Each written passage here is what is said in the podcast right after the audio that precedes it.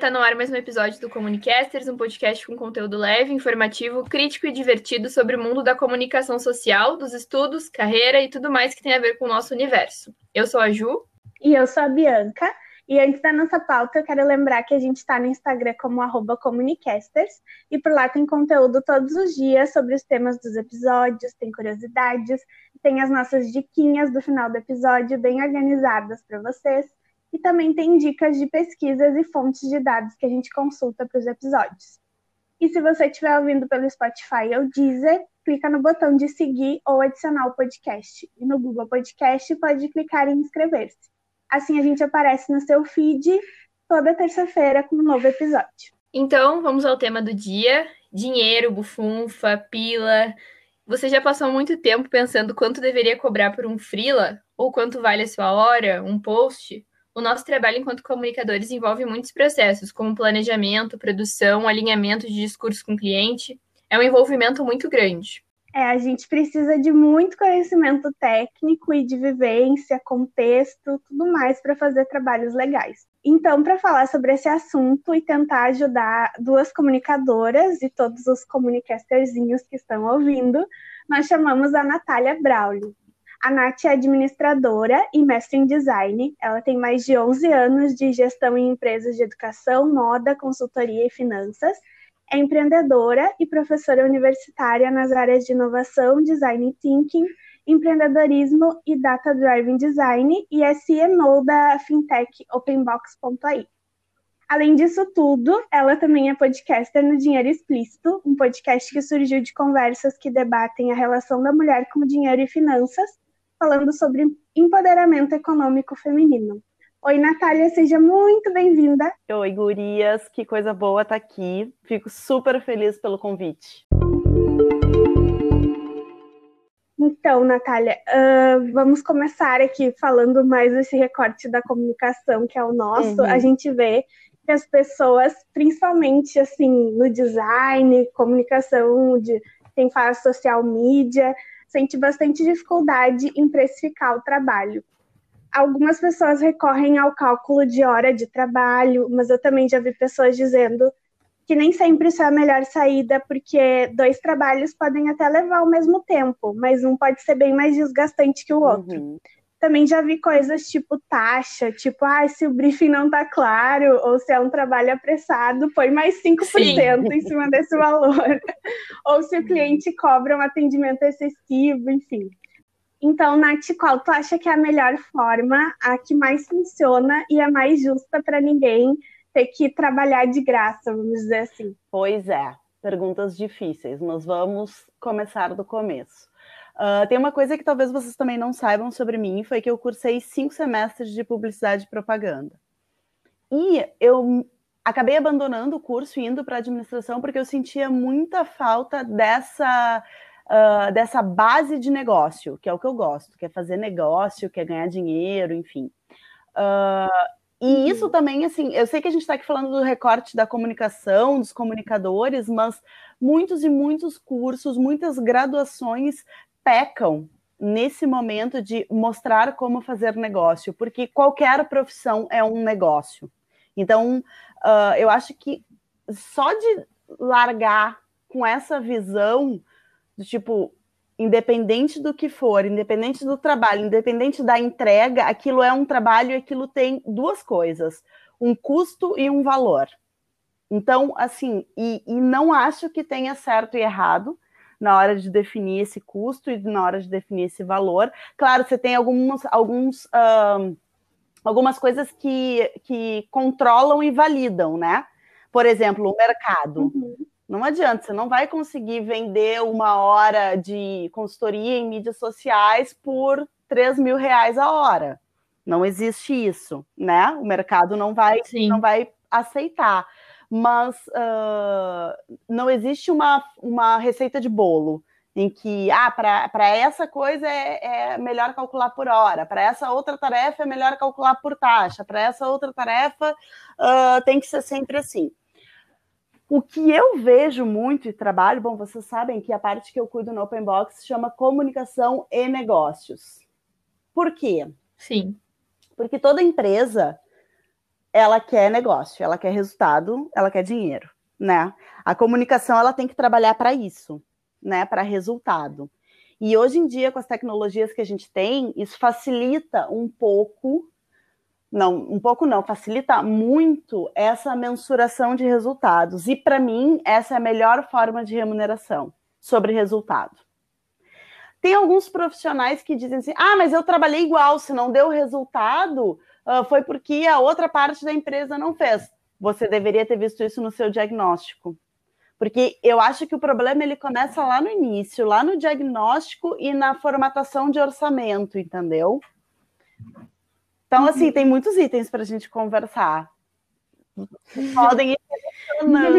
Eu vou, eu, eu vou te perguntar uma coisa que eu fiquei curiosa na tua fala qual é a diferença de valor e preço? Que tu falou que a gente tem que pensar nas duas coisas. É. Né? Isso, custo, custo valor é, e custo. Quanto aquilo custa para você? Uh, uhum. Tem uma série de coisas, mas o mais primordial é a tua hora. Quanto aquela tua hora de trabalho te custa? Quanto você estudou para estar tá ali? Quanto você ainda gasta em educação?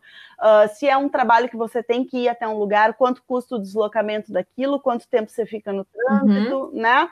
Tudo, tudo que é tipo de custo, assim, ah, mas como é que eu nunca vou ter tudo? Não, pô, provavelmente você não consiga mapear todos os custos, mas os principais, os grandes, você tem que ter mapeado, né? A sua internet, porra, eu preciso de uma uhum. internet. Sim. Pode falar palavrão? Eu falo palavrão, gente. Pode. Uh, eu tenho que, claro. É, tem que ter uma internet, um streaming gigantesco, eu tenho que estar online 24 horas por dia monitorando, eu tenho que. Tudo isso é custo. E o que, que é o valor? O valor é. Uh, o quanto tu entrega para o negócio com aquele teu trabalho. Sim. Então, né, o quanto o negócio ganha com a tua atuação ali dentro. Esse é o valor. E né? o custo, ele, ele, foi, ele foi um tópico importante em 2020 com a pandemia, né? Com o home office. Porque Sim. a gente acha que a gente partiu, pelo menos é, nas nossas experiências, de um presencial para um online. Uhum. E tudo isso entra no nosso custo. Exatamente, começa por aí. Começa por Sim. aí. E, esse, e o lance do custo, o que, que acontece? De novo, o, o, o, se o profissional não tem isso mapeado, se o profissional não tem isso muito bem organizado, é muito uhum. fácil ele estar tá pagando para trabalhar. É muito fácil. Sim. Não. Eu ia te perguntar isso agora, porque eu fiz, uh, há uns dois meses, eu, eu fiz uma, um tab uma tabelinha de Excel com alguns clientes e o quanto eu, eu resolvi me, me organizar, uhum. porque eu eu chutava muito valores, assim, eu olhava o mercado e fazia uma média, ah, eu vou cobrar tanto para fazer três posts por semana. Uhum. E aí, quando eu me organizei, meus clientes fiquem tranquilos porque eu me organizei, uh, eu fiz uma tabela com post, com é, o conteúdo, e eu foquei muito no conteúdo, e te ouvindo falar, realmente eu não vi o custo daquilo para mim. Tipo, eu não vi quanto conteúdo de luz eu gasto por semana. leva tempo pra cacete para desenvolver. Sim. E, e assim, ó, e aí, gurias, o que que acontece? Uh, tem uma outra coisa que é importante a gente falar. Há quanto tempo empresas investem em mídia social? Me ajudem, mais ou menos. A gente está falando o quê? Seis anos, oito anos? É, sim. Por aí. É, oito no máximo, né? Gente, é. isso foi ontem. Quando tu pega numa cultura empresarial, quando tu pega assim, as empresas estão aprendendo a lidar com isso. As empresas estão começando a compreender o retorno que isso traz. Então, realmente fica mais difícil de quantificar e, e de, de, é, de, monetizar isso, entendeu? Então, é, é, é sim, também sim. não é uma coisa muito fácil. Uh, uma, um, uma propaganda de televisão que faz, sei lá, 70 anos que se tem acesso, que as, as áreas de marketing fazem orçamentos sobre isso há 70 anos, ah, mas foi mudando, é. foi mudando, mas é o tempo na televisão versus o, o Ibope que contava versus, né, jornal, Sim. jornal impresso, espaço, tu faz ali uma tabelinha, calcula e era isso. Centímetro coluna. Exatamente. E, a mídia uhum. social, o envolvimento de marca, propósito, inbound marketing, etc., é tudo muito novo. Claro, tu tem ferramentas que amplificam uh, essa, esse resultado. Hoje, por exemplo, eu sei exatamente de onde vem o resultado da minha empresa, da Openbox. Eu sei exatamente o que, que converte na empresa que se cadastra e põe documentação no meu site, porque é isso que eu quero. Entendeu? Então é mais fácil de eu olhar para o que eu tenho na minha mesa e dizer: esse trabalho está valendo, esse trabalho está deixando a desejar, esse aqui eu vou pagar uhum. mais porque está me trazendo resultado, entendeu? Entendi. Acho que eu vou te fazer uma pergunta que vai ser difícil também, Ai, mas qual é o... É, para essa Júlia perdida de dois meses que fez esse Excel, que talvez tu olhe e fale, tá ruim demais. Não, eu... não, não. Eu que é isso, Júlia? que é mais falar isso, porque só o fato de uma comunicadora ter feito uma tabela em Excel já é uma grande vitória. Júlia, parabéns, você já tem estrelinha.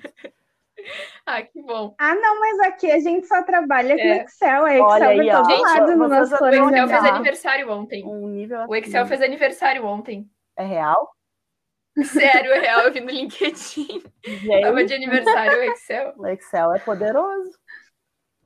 Uh, não, eu ia te perguntar qual é o primeiro passo para começar, para a pessoa que quer começar. Ela busca informação aonde, se tu sabe, dar uma luz, assim, para alguém que só o, chuta valor. Para mim, o primeiro passo é fazer o que tu fez.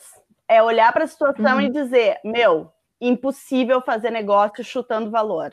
Eu preciso organizar as coisas, eu preciso entender melhor isso, eu preciso aprender o que eu não estou sabendo fazer. A maioria dos profissionais não consegue ter essa clareza. A maioria dos profissionais Sim. acha que o seu financeiro está bagunçado porque gasta demais ou porque qualquer outra coisa, menos pelo fato de você não ter coragem de olhar a sua conta bancária e calcular quanto custa a sua hora. Sim. é isso, Sim. na verdade uhum. é isso. Então, depois, aí assim, tomou é. coragem, entendeu que assim não dá para ficar. Tem muito conteúdo online, gente. Tem muita coisa boa. Tem muita porcaria também, tá? Mas tem muito curso Sim. bom. Tem o Sebrae tem conteúdo assim, ó, meu Deus, tabelas maravilhosas, uh, planilhas, tutoriais. Tem muita coisa interessante. E como a nossa formação, Sim. Nath, uh, de eu, que, eu e a Bianca, a gente ficou na comunicação por enquanto, né? Uhum. Uh, como a nossa formação influencia na nossa rotina, né? Porque Muito. os meus pais, por exemplo, o meu pai, ele é engenheiro e ele é acostumado a Excel eh, na raiz, assim, ó, mês a mês, contas, ele sabe exatamente cálculo, o que, ele gastou. Né? O engenheiro, ele só funciona Muito. à base de cálculo, né? Muito. E eu achava assim, não, eu vou pagar as minhas contas, o que sobrar eu vou colocar aqui, vou deixar guardado, mas aí eu posso fazer uma viagem. Não, tipo, ele sabe exatamente o que, que ele vai poder fazer naquele mês. É. Então isso influencia na nossa vida total, né? Totalmente, totalmente. Tem, inclusive, Gurias, um, um, um Instagram que é da Marina, que é hum. fantástico, chamado Her Big. E depois vocês botem aí todas as dicas. Uh, ela, é, ela é uma gestora financeira e ela faz justamente essa, esse direcionamento, claro, um foco bem nas mulheres, tá? Porque essa é, isso é outro uhum. ponto, né? Vocês falaram aí no início me apresentando. Eu comecei com essa história do dinheiro explícito porque eu pessoalmente, até trabalhar para uma fintech, eu não falava de dinheiro. Eu, eu tinha esse medo de olhar para a conta e calcular, eu sempre tive, porque eu sempre fui uma pessoa muito comunicativa, eu sempre fui uma pessoa muito passional, eu nunca tive essa racionalidade da engenharia. Então, tipo, eu ia vivendo do jeito que estava, da mesma forma que vocês pensam, eu também pensava. Só que quando eu entrei numa fintech, eu falei assim, tá, parou com essa palhaçada, né? Eu comecei a trabalhar em fintech, eu tenho que saber do que eu tô falando. E aí eu comecei a me conectar com essas mulheres que têm essa percepção, e, e, as, e a maioria das minhas e assim, gurias, amigas que ganham muito dinheiro, tá? Amigas da área da saúde, amigas arquitetas, amigas que ganham muito e muito dinheiro, e que não organizam o seu dinheiro. E quem investe o seu dinheiro é o marido, é o pai, é o irmão. Então, assim, nós Sim. mulheres, a gente está há pouco tempo também lidando com isso. Mas, enfim, o tópico não é esse, né? O tópico é a, a profissionais da comunicação. Não, mas a gente pode falar, a gente adora. Mas pode ir tocando. A é. gente mistura. A gente foge ao tema demais, a gente ama fugir ao tema. Ah, então, então chamaram a pessoa certa. Então, assim, então, você imagina, junta tudo isso, uma graduação que não te ensinou a fazer negócio, um, com um histórico de, pô, a mulher recebeu o CPF no Brasil faz, sei lá, 100 anos, tem um dado aí, depois vocês catem esse dado. Foi ontem, a geração da minha mãe, se eu não me engano, foi a primeira geração, a minha avó poderia ter um CPF se estivesse atrelado ao CPF do meu avô, era um lance assim bizarro. Sim. E então, tipo, a gente está aprendendo muito ainda a fazer essas coisas e, e, e calcular esse dinheiro e não ter medo do dinheiro, né? Então, estamos. Sim. Eu acho que. que outra... ah, acho que aqui é até 1962 que, que a mulher Olha aí, ganhou ó. CPF. Gente, isso é ontem. Com a mudança do estatuto da, estatuto da mulher casada, a esposa deixa de ser tutelada pelo marido e pode Minha mãe decidir a nasceu em própria vida. 61, gente. A minha mãe é a geração que, que passou a ter CPF. Imagina. Isso é ontem. Se olhar, o homem lida com dinheiro desde que o dinheiro existe. O homem inventou o dinheiro, inclusive. Ah, quem inventou o dinheiro? O homem. Né? Tipo. É óbvio que vai dar uma bugada. Aí tu É junta foda. isso e vocês ainda resolvem trabalhar o quê? Com inovação e com uma coisa nova que ninguém sabe onde vai parar. Só podia dar, dar, dar tilt, Sim. né?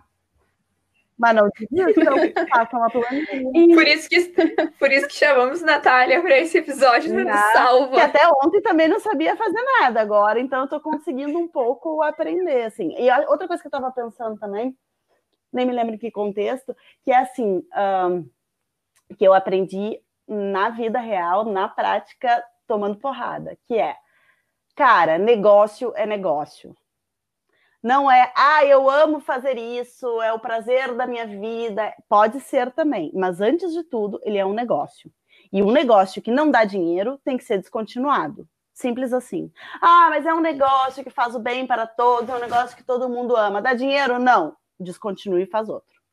Porque isso precisa ser muito claro. Isso não é negativo, entendeu? Porque você pode ter negócios maravilhosos, extremamente sustentáveis, que ajudem um monte de gente, que preservem o meio ambiente, que enfim, tudo isso. Só que assim, o terceiro pilar da sustentabilidade é o econômico. Aquilo tem que pagar as contas e tem que sobrar dinheiro, senão não tem por que ele ser um negócio, senão ele tem que ser, sei lá, uma, um hobby, ele tem que ser um, sei lá, alguma outra coisa que não tenha como fim gerar dinheiro.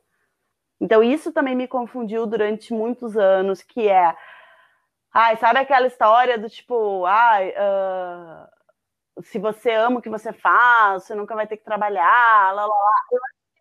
Ah, nossa, essa frase é uma. Tirando o novo normal, essa é a segunda frase Tipo, que eu mais isso tem uma, um- a gente vai sendo trabalhado, aí tu pega aqueles empreendedores de palco, que é aquele cara que nunca teve que demitir alguém da empresa porque a empresa tá devendo, e vem com esse papo de ah, você precisa ter a empresa dos seus sonhos, você lá, lá, lá, lá, lá, lá, lá. Sabe, tipo umas coisas assim, cara, meu, não, na boa. Tem que dar dinheiro, tem que fazer a conta. E tu tem que ter, tipo, projeção financeira. Olha, tô fudido hoje, mas estou investindo. Se até dezembro isso aqui não chegar no número que eu quero chegar, eu vou encerrar. Porque é assim, só que os empreendedores eles vão, eles se apaixonam por aquela ideia, eles vão se afundando, eles vão se afundando, e eles não olham para suas contas, eles não olham para o seu planejamento, porque eles não têm um planejamento financeiro, então eles não têm nem como acompanhar. E aí que aí se criam Sim. dívidas que às vezes o cara não consegue voltar, né? Eu acho que retomando ali um ponto que tu falou no começo, do diagnóstico e do valor, ah, eu li também em algum lugar assim que estava falando de valor, lucro Uhum. e preço, que o valor é exatamente aquilo que o, o cliente que mensura, né? Quanto aquilo tá, tá valendo para ele. O preço, enfim, é o que tu disse, quanto custa, e aí tem essa diferença de preço e lucro que é muito importante para a gente entender, porque também acontece como como que a gente faz é uma coisa, é aquela história que tem um episódio aqui também. Ai, o meu sobrinho sabe fazer essa arte, É. essa legenda. Por que, É. que é tão caro?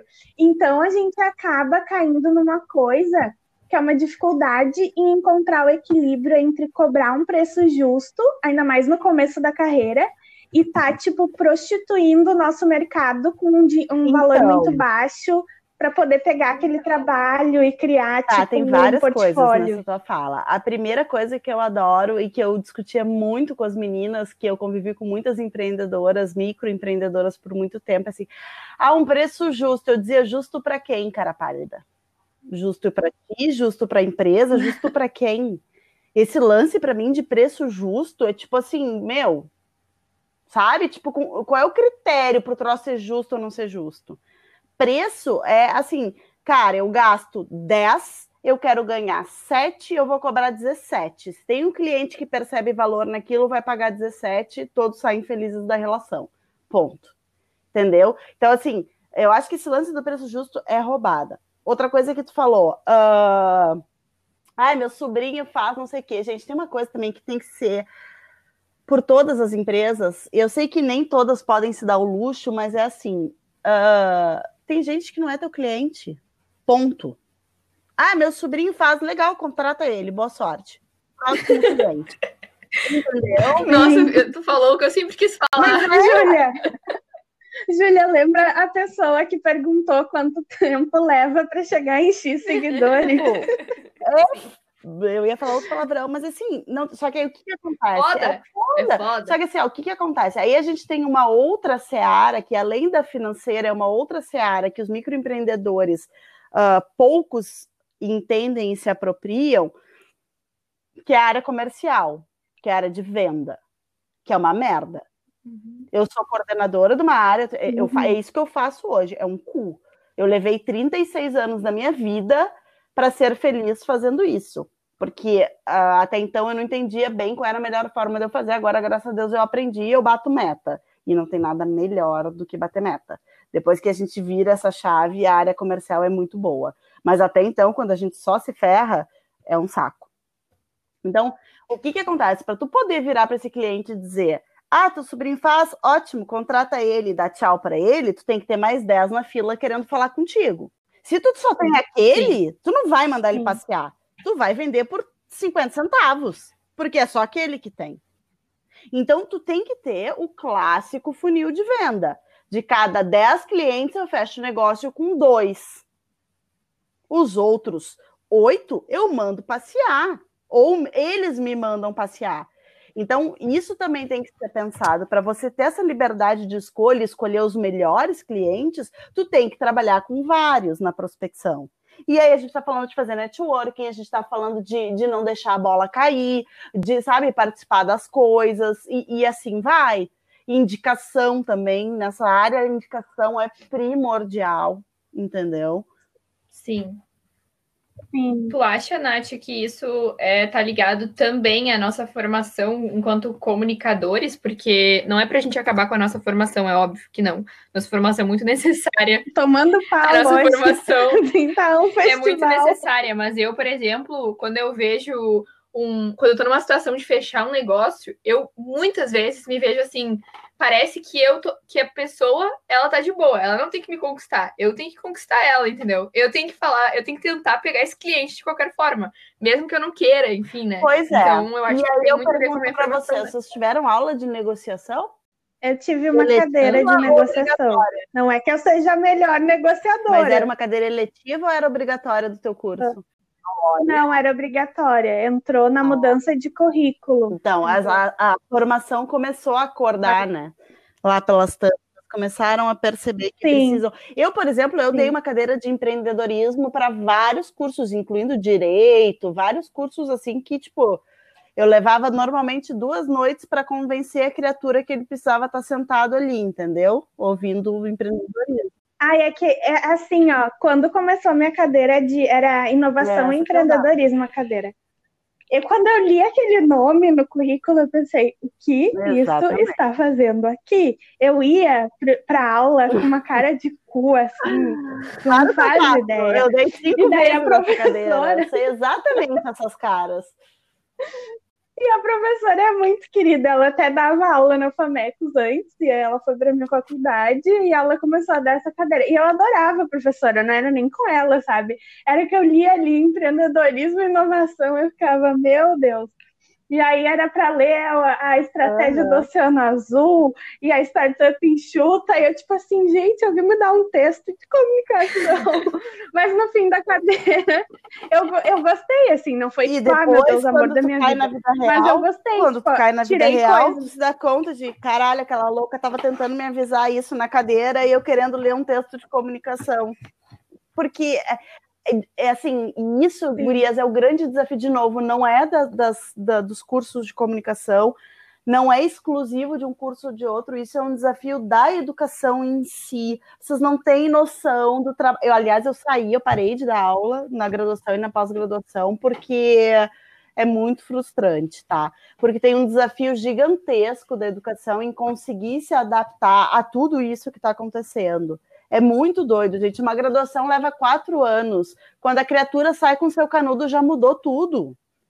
Sim. Entendeu? A gente hoje a gente prepara pessoas na graduação para uma profissão que daqui a cinco anos muda, daqui a dez anos muda. Então, tipo, é, é, um, é, é, um desafio, é um dilema, entendeu? Por outro lado, tu tem a tecnologia, tu tem a internet, tu tem essa quantidade obscena de conteúdo disponível online que tu pode pontualmente aprender o que tu quer aprender. Tipo assim, cara, tô viajando aqui no meu processo de venda, no meu processo de negociação, tô perdendo meu tempo com o cliente errado. Eu tenho certeza que em 10 minutos no Google tu encontra um monte de conteúdo sobre isso. Sim. E como é a fuder também quando tu começa a, a fazer esses, essas planilhas de Excel e tal. Eu e a Bianca, a gente trabalha muito juntas com clientes e a gente começa, começou a montar apresentações e uhum. tal. E aí eu, eu, eu comecei a curtir muito essa parte, porque tu te valoriza, né? Tu fala, meu trabalho é foda, eu preciso ganhar dinheiro Exatamente. com ele. E é muito a fuder quando tu te dá conta. Exatamente. Muda total a autoestima do profissional. E eu tava assim. conversando com um amigão meu que é gerente da Ambev. Tava falando com ele essa semana. E a gente brincou e disse assim: tá, né? Acho que agora a gente já aprendeu bastante, já valorizamos, agora vamos ganhar dinheiro de verdade, né? Então, tipo assim, a gente também para e olha e, e, e tipo, meu, tá, parou a palhaçada, agora vamos ganhar dinheiro de verdade. E, e, eu falei para ele, até porque, né, a gente é muito bom, tem muito investido no mercado, né? E ele dizia, tem muito investido no mercado, então assim, ó, gurias, tem muita gente ruim. Então, vocês realmente precisam saber o valor de vocês. E aí, de novo, o que eu falei lá no início: se vocês conseguirem atrelar a resultado, vocês conseguem cobrar o que vocês quiserem. Se vocês provarem para o cliente de vocês resultado, e aí entendam bem o que, que é resultado. Para cada cliente vai ser uma coisa diferente. E esse é o pulo do gato do diagnóstico. Esse cliente para vocês que hum. perguntou, ah, quanto tempo leva para não sei o quê, para seguidores, o que essa criatura quer é seguidor. Se isso vai funcionar para o negócio dela ou não, foda-se. Mas para ela, resultado é aumentar seguidor. Aí você, não adianta vocês terem um discurso mais maravilhoso de que ah, o conteúdo, o que importa é, o que importa é engajamento, o que importa é lá, lá, lá, se o que ela quer é seguidor. Se vocês conseguirem aumentar num, num, num nível rápido os seguidores dela, vocês podem cobrar o que vocês quiserem. Agora, se não está de acordo com o que vocês acreditam, esse é o cliente que não é o cliente de vocês. Uhum. Entendeu? Então, uhum. é, tu, tu conseguir entender esse diagnóstico e entender o que é resultado para aquele cliente, puta, aí vocês estão com a faca e o queijo na mão. E assim, entender de Google Analytics, entender desse data-driven design, que é o que eu, que eu estudei lá no mestrado, que é vocês fazer, vocês fazerem design, e aí design entendam no nível projeto, né? Não só no nível uhum. gráfico de produto, mas uhum. no nível projeto, vocês entenderem como mensurar e como entender comportamento voltado para aquele projeto.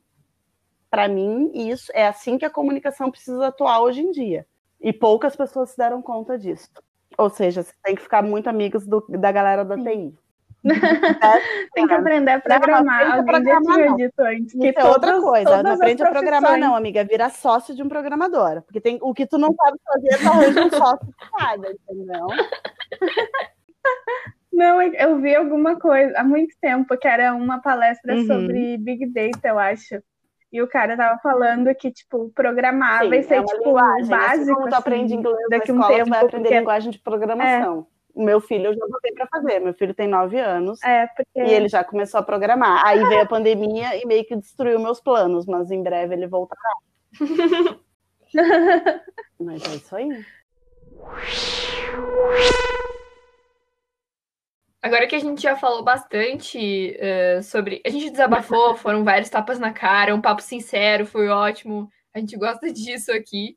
Eu queria falar uh, sobre o podcast O Dinheiro Explícito, como é que surgiu, assim, qual foi a ideia inicial. Eu sei que a, a, qual é a frase que é mulher não sabe investir, mulher não tem nada a ver com dinheiro, né? Que foi a frase que vocês mais é a frase que vocês mais odeiam não. na vida. E como é que foi esse primeiro movimento, assim? Cara, ele nasceu muito de mim porque um, faz bastante tempo que eu interajo com mulheres empreendedoras e uh, e eu cheguei num ponto da minha vida que eu tava de saco cheio já. Eu tava de saco cheio daqueles eventos de empreendedorismo feminino, eu tava de saco cheio de confraria disso, confraria daquilo, encontro da puta que pariu, não sei o que, palestra. E, meu, aí até que eu disse, tá, mas o que, que quer? Eu quero saber como é que eu ganho dinheiro, porque todos os lugares que eu participo, ninguém fala do fucking dinheiro. E o que me falta é dinheiro. Porque ideia eu tenho, negócio eu tenho, eu quero dinheiro. E eu falei isso, desabafei com a Cris Baladão, que é uma advogada, e com a Gabi também, e a Janile, que é economista de batom, e a gente se conectou e disse, cara, é verdade, a gente precisa mesmo é falar de dinheiro, entendeu? Tipo, como se ganha, Sim. como se gasta, por que, que eu não ganho dinheiro, por que, que, sabe, quanto que eu ganho versus quanto tu ganha. Então, tipo, esse tabu do dinheiro me incomoda muito, sempre me incomodou. E, e, e, tipo assim, ah, não, ninguém fala quanto ganha, tu não sabe. Tu não sabe, cara, tu não sabe se tu tá ganhando bem, tu não sabe se tu tá ganhando mal, é. tu não sabe porra nenhuma porque não se fala de dinheiro. É... Pá, que alívio te ouvir falando isso, porque eu achei que era tipo, tá, tá todo mundo se falando ninguém tá me é, contando. É, não, e, e, e, e não sabe, tipo assim, meu, não, é o inferno. Aí, tipo, é? teve uma menina que eu entrevistei uma vez uh, para uma vaga da minha empresa, uma outra empresa, um tempo atrás. E, eu sabia tudo, sabia o histórico da menina, sabia onde ela trabalhava, conhecia ela. Mano, quando ela me, quando ela me falou quanto ela estava ganhando na vaga atual dela, eu quase caí para trás. Eu consegui manter a minha postura, mas assim, era três vezes do que eu achava que ela ganhava. Eu achava que ela estava ganhando tipo dois e pouco, a mina estava ganhando sete pau. E ela fazia uma função que era tipo um quinto do que eu fazia na empresa que eu estava. E eu falei assim, não, algo tá muito errado, entendeu? E aí eu comecei a me dar conta que, tipo, essa informação do dinheiro, ela precisa circular. E aí, de novo, a tecnologia nos ajuda nisso, né? Agora tem o Glassdoor, que virou sei lá o quê, né? Que foi comprado, mas é lá esse site que as pessoas colocam, né? Seus salários das vagas e tudo. Porque a gente não tinha parâmetro, não tem, é tudo muito escondido quando se fala em dinheiro, né? E aí, quando, quando a gente sai da faculdade, hum. e, aí nos perguntam, né? Tipo, ah, qual é a tua expectativa para essa vaga? Sei lá, 500 é, pila, é, é sei lá. Isso. E aí, tipo, o, e aí, assim, ó, não, não me levem a mal, tá? Eu sei que tem o lance da empresa ser ética, né? Tu ter lá um plano de cargos e salários, mas, gente, tem um número bizarro que é, tipo, sei lá, 90% das empresas brasileiras são micro e pequenas empresas, tá? Ou seja, é a galera que se fode a full para ganhar dinheiro. Então, esse cara ele não vai ter um plano de carreira fixo, ele não vai ter todo um planejamento. É. Se ele estava pensando em te pagar mil e tu pediu 500, tu acha que ele vai dizer o que? Ah, olha só, então tá, Julia, na verdade você errou, você vai ganhar mil. Não, ele vai dizer, beleza, fechado por 500. Entendeu? Sim. Sabe? Só eu que faço isso uma vez numa negociação. Eu falei, nossa, não é isso, é mais. O Maurício olhou para mim, tá louca? E eu falei, definido e tal, enfim. Eu falaria a mesma coisa. Não, mas olha, tu merece é, mais. Entendeu? Pega aqui mais. Mas é que esse rolê do salário a combinar parece muito pegadinha, né? É tipo assim, se tu falar um real, ah, combinamos então. Porque é, é bem difícil de saber o que dizer, né? Porque aí tu fica, ah, se eu disser demais, sou eliminada e se eu disser de menos, também sou eliminada é. porque não estou valorizando o meu, a, trabalho. A minha, a minha atitude nesses momentos é: eu vou perguntar para todas as pessoas da minha confiança o que, que elas acham ou quanto elas estão ganhando. Daí eu tento me infiltrar, assim, para saber. Agora eu vou perguntar para Natália sempre então, também. Aí é o ponto. aí é o lance. Por isso também que começou o dinheiro explícito. Quantas vezes tu perguntou para pessoas da tua confiança quanto elas ganham? É, umas cinco. Na vida inteira. a vida inteira. Entendeu? Porque a gente não se sente à vontade. Parece que a gente está colocando a pessoa numa posição difícil, parece que, sabe? É. Então, assim, eu, eu, eu sempre fui muito boca aberta, assim, eu sempre falei muito. E também não é para sair falando tudo, porque realmente teve algumas vezes que eu fiz merda por falar demais. Mas eu já meio que quebro o gelo dizendo: ó, oh, quando eu fiz esse projeto, eu cobrei 3.500 reais. Eu, eu já entrego um número de algum projeto para a pessoa se sentir à vontade de falar dos projetos dela. Entendeu? Sim. Então a coisa meio que nivela, assim, só que Sim. pouquíssimas pessoas têm essa abertura e dão essa abertura, né? Eu, eu vejo até no papo com umas colegas que não rola nem essa pergunta, elas vão rodeando para chegar nessa pergunta, é. entendeu? E aí eu já eu comecei a falar mais agora. Eu falo, olha, a gente tá. Eu tô, tô trabalhando no lugar tal, eu tenho clientes tal, e no final do mês é, é X dinheiros é. e é isso. E já falo para a pessoa é. direto, porque é. senão. Tem que, é, nasceu, assim, porque é muito tudo, né? tabu, né? sabe? É muito tabu falar de dinheiro. E aí, se tu ganha pouco, tu é um fracassado. Se tu ganha muito, tu tá roubando. Se tu, sabe? Nunca tem, assim, uma coisa legal sobre o dinheiro. Nunca é legal. É sempre um problema, sabe? E eu fico meio de saco cheio disso. É, a, a gente gravou o episódio passado com, com a Sabrina. A gente estava falando de intercâmbio e como ela conseguiu juntar uhum. dinheiro para se bancar. E aí a gente, tipo, ela deu o número, sabe? Não, eu, em tanto tempo eu consegui juntar tanto de dinheiro. E daí, tipo, isso dá uma luz, porque não adianta a gente ficar aqui 40 minutos falando sobre como juntar dinheiro para intercâmbio e a gente não faz é, ideia de quanto aquela pessoa é. gastou, sabe? Daí fica tudo no mundo das ideias sempre, quando é em relação a isso. Foi 3 mil que ela, ela economizou por tanto tempo. É, tá. Sim, porque se a pessoa nunca fez, ela não vai saber o custo, né? E aí é. ninguém diz. É meio que crime.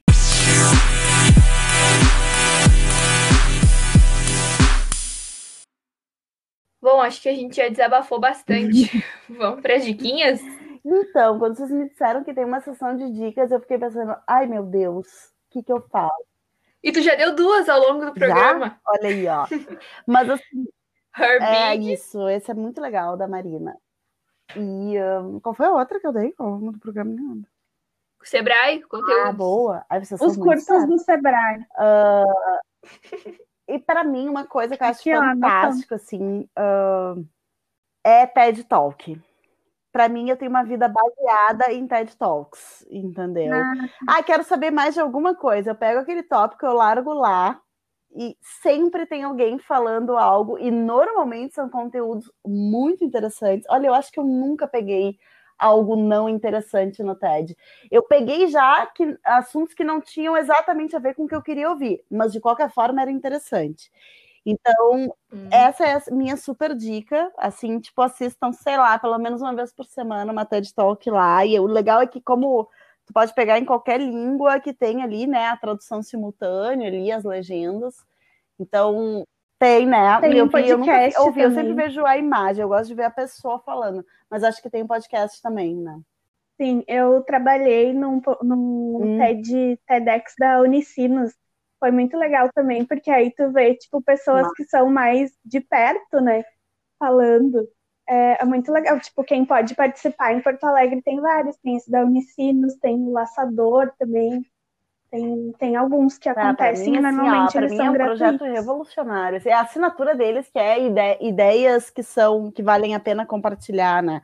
Cara, para mim isso é surreal, porque tu escuta pessoas do mundo Sim. inteiro, de todos os lugares, com, com perspectivas, com conceitos, com realidades. Cara, é fantástico. Então, essa é a minha dica final. Eu já estava anotando aqui também. Vou maratonar. Tu tem algum TED preferido, Natália? Ah, tem vários, assim? mas como a gente está falando de comunicação, eu amei aquele da. Acho que é Liz Gilbert o nome dela, a, a autora do Comer, Rezar e Amar.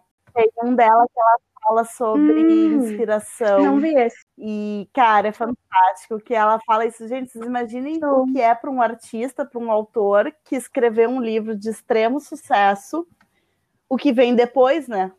Tu buga totalmente, meu, nunca vou conseguir escrever um troço que nem aquele.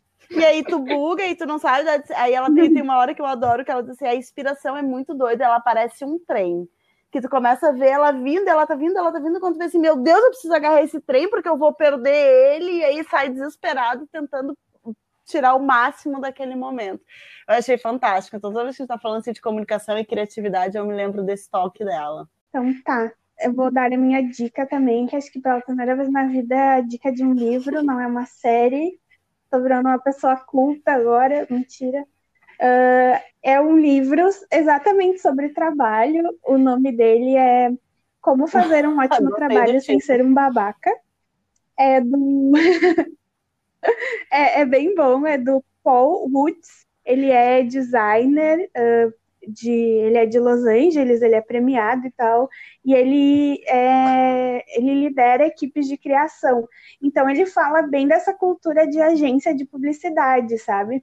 Essa coisa assim de briefing mal passado, de gente que se acha super artista e não ouve ninguém, de tudo. E aí ele fala também da cultura de, de trabalho mesmo das agências, que são tipo às vezes várias horas de trabalho uh, que, tipo, e não ganha quase nada, assim, acho que a Natália Já dá para entender por quê, né, pessoal? Deve Fica ter história. Eu fiz duas agências de publicidade e pensei, meu Deus, eu não gosto de trabalhar, o que, que eu vou fazer da minha vida? De tão ruim que eu achei aquilo. Daí eu desisti, pessoal. Sim. É, eu nunca trabalhei em agência, então não, não posso dizer. Mas aí ele fala, né, dessa cultura tóxica mesmo, uh, que é inimiga da criatividade, na verdade. E, e aí ele fala que agora a gente está num movimento da indústria ter mais responsabilidade, mais transparência, e que uh, os jovens talentos procuram outras opções, né? E aí ele ensina, assim, com umas... É, o livro é até ilustrado, é bem bonito, bem humorado, que as pessoas podem ter alta performance, trabalhar duro e ao mesmo tempo ser uma equipe feliz é, que trabalha de um jeito saudável, né? Então tem exercícios no livro. É, é, bem legal a abordagem dele. Tem dica de produtividade, mas também tem, tipo, para de trabalhar, que também é uma dica de produtividade, tu não trabalhar, tipo, demais. Então ele fala sobre não ser um babaca assim em geral, de não ser idiota com as pessoas e nem contigo mesmo assim quando está trabalhando. Anotei também. A minha dica não tem nada a ver com o tema do episódio, porque eu, eu sou dessas. É, é o novo desfile da, da Rihanna, da marca da Rihanna, Savage Fenty Show, tem na Amazon Prime Video. E, gente, é o volume 2, é muito bom mesmo, assim, é é, tem só música boa e muita diversidade, assim. A Rihanna, ela vai na direção certa que eu acredito que é a direção que a Victoria's Secret, por exemplo, nunca foi nos desfiles, que é diversidade, gente magra, gente gorda, gente preta, gente branca, todos os tipos de pessoas, e assim, é muito bom mesmo. Eu indico e vou ver de novo. Eu vi hoje, estreou há pouco, e vou ver de novo daqui a pouco, porque é muito bom mesmo. Então, essa é minha diquinha. Eu vi um post no LinkedIn, no LinkedIn sobre esse desfile, falando que, tipo, ela vendeu todas as peças, sei lá, quando ah, acabou o negócio. Porque a, as pessoas, sei lá, Nossa. acabam se vendo, né? Porque muitas vezes, sei lá, se tu é gordo, tu não vê uma modelo de super lingerie assim passando. Então, se tu não se vê, tu não se identifica. Nossa, e, e tem uma, uma cena da. E, tem uma cena da Liso a cantora uh, com uma lingerie verde, assim, um verde neon. Ah, eu não entendo de moda, posso estar falando verde neon errado. Mas maravilhosa, assim, na frente do espelho. na frente do espelho, assim, sabe? E maravilhosa. Eu enxerguei ali muita, muita linguagem uh, semiótica também. Olha, eu às vezes eu baixo o mestrado, Adoro. Nath, e é insuportável. Adoro. que é a pessoa tá se olhando e ela tá se achando sexy, ela tá se gostando, se aceitando, e é uma cantora referência para muitas mulheres gordas, né? Então eu achei maravilhoso, assim, mesmo. Sim.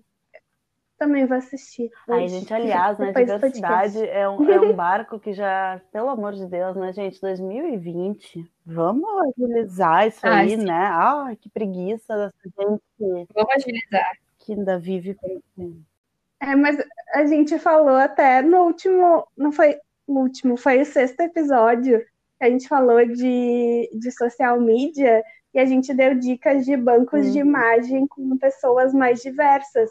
Porque ainda hoje, quando a gente vai pesquisar, tipo, para fazer card, para postar foto de banco em notícia é sempre as aliás, mesmas coisas né, que a gente encontra. Seria né? um tipo, outro episódio pra gente fazer. Tem um ranço de banco de imagens que eu nem conto para vocês, mas tudo bem, vamos, vida que segue.